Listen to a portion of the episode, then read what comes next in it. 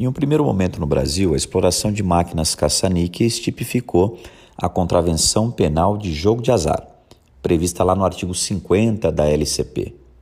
Isso porque entendia-se à época que aquele era um jogo que dependia exclusivamente da sorte do sujeito, daí a sua classificação como jogo de azar. Pouco importava, portanto, o número de máquinas que eram exploradas pelo camarada. Ele respondia sempre por contravenção penal. Em desfavor dele, nós lavrávamos então um simples TC, e ele era beneficiado com uma proposta de transação penal.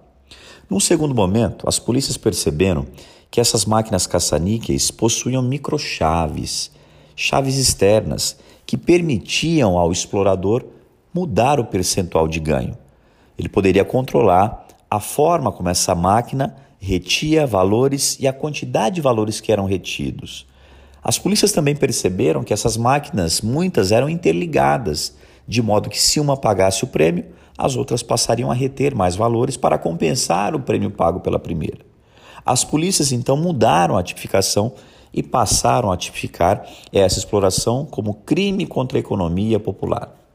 Só que isso durou pouco tempo porque na sequência, seguindo a experiência da Justiça Federal, nós passamos a tipificar a exploração de máquinas caça-níqueis como crime de contrabando, porque muitas máquinas possuem equipamentos cuja importação é proibida, principalmente placas-mães, noteiros, moedeiros.